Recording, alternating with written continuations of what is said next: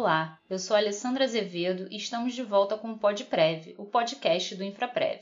E hoje vamos falar um pouco de um tema que gera muita curiosidade: como são feitos os investimentos dos recursos que os participantes e a patrocinadora aportam no plano de contribuição variável. Lembrando que o Plano CV possui atualmente um patrimônio total próximo a 3,8 bilhões e é o nosso maior plano. Para isso, convidamos o Eduardo Roche, gerente de investimentos imobiliários do Instituto. Oi, Eduardo, bem-vindo de volta ao PodPrev. Para a gente começar, eu queria que você contasse um pouco como funciona o dia a dia da gestão dos investimentos no Infraprev. Por exemplo, a decisão de investir nos diferentes tipos de segmento e, com isso, montar uma carteira do plano CV é baseada em quê? Bom, Alessandro, a escolha do tipo de investimento a ser feito passa primeiro pelo documento chamado Política de Investimentos do Plano CV. Essa política é como se fosse o nosso norte, o nosso manual. A política de investimentos contém os limites que temos que respeitar para distribuir os recursos do plano em diversos tipos de segmento. Hoje, o plano possui investimentos nos seguintes segmentos: renda fixa, renda variável, investimentos no exterior, ativos imobiliários, investimentos denominados estruturados e os empréstimos ao participante, que também são um tipo de investimento. Importante falar também que a política de investimentos trata dos limites de risco que têm que ser observados, entre outras regras. Tudo isso é construído a partir de diversos estudos matemáticos realizados previamente.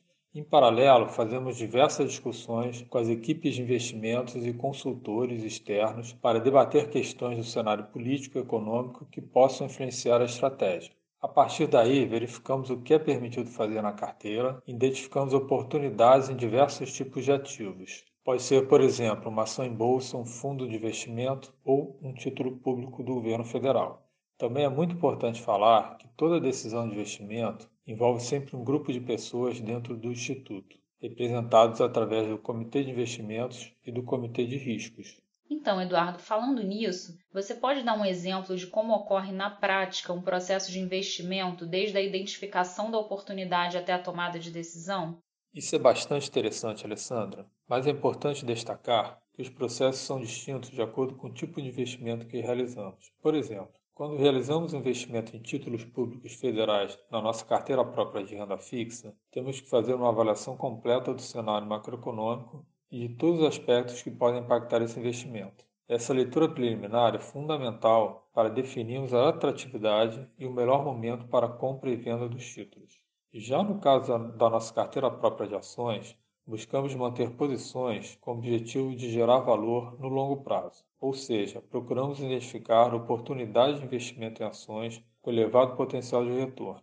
Para isso, primeiro selecionamos um grupo de empresas candidatas para fazer uma análise mais profunda, tanto no aspecto quantitativo, que envolve números e indicadores específicos de cada empresa, assim como uma análise qualitativa. É importante estudar os ciclos econômicos e otimizar a diversificação de riscos para a carteira de ações com diferentes perfis de empresas e setores. Apesar dessa abordagem, mirando mais no longo prazo, também executamos uma gestão bastante ativa.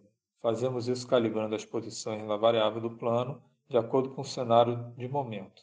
Ou seja, conseguimos combinar o olhar de longo prazo com a busca de oportunidades que possam se apresentar no curto prazo decorrentes de alguma mudança no cenário político-econômico. Mas o Infraprev, além de fazer investimentos através de aquisições diretas de ações e títulos públicos, como você mencionou, também aplica em fundos de investimentos como complemento da estratégia, certo? Exatamente, Alessandra. E para a seleção de quais fundos de investimentos iremos investir, seja na categoria de ações, no exterior ou em multimercados, temos um processo bastante rigoroso. Ele começa através da elaboração de um ranking quantitativo, onde avaliamos a rentabilidade dos fundos em diferentes janelas de tempo e também outros aspectos de risco e retorno. A partir dessa análise, selecionamos os fundos que serão submetidos a um processo mais abrangente e profundo que envolve as gestoras. E por que isso tudo? Nos fundos de investimentos, as gestoras são as empresas responsáveis pelas estratégias que irão trazer retorno e resultado para quem investir nelas, ou seja, os cotistas, que também é o caso do Infraprev. Então precisamos analisar com muito cuidado essas instituições e seu potencial de gerar um desempenho em linha com o que precisamos entregar aos nossos participantes. E mesmo após a seleção e aplicação dos recursos no fundo de investimento, fazemos um monitoramento mensal através de reuniões com gestores e realizamos um processo de reavaliação completo da nossa carteira de fundos em janelas anuais. Caso seja identificada a necessidade de mudanças, realizamos um novo processo de seleção.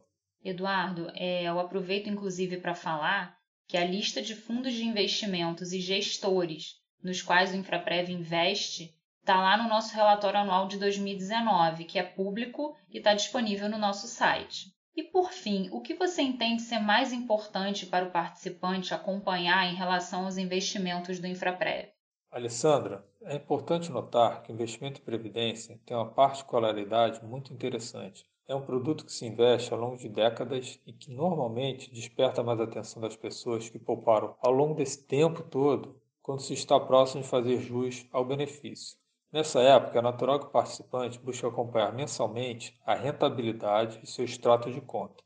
Mas o que eu gostaria de chamar a atenção e ressaltar é que o acompanhamento ele é importante desde o seu início. Estamos falando de uma construção de riqueza gradual e de longo prazo.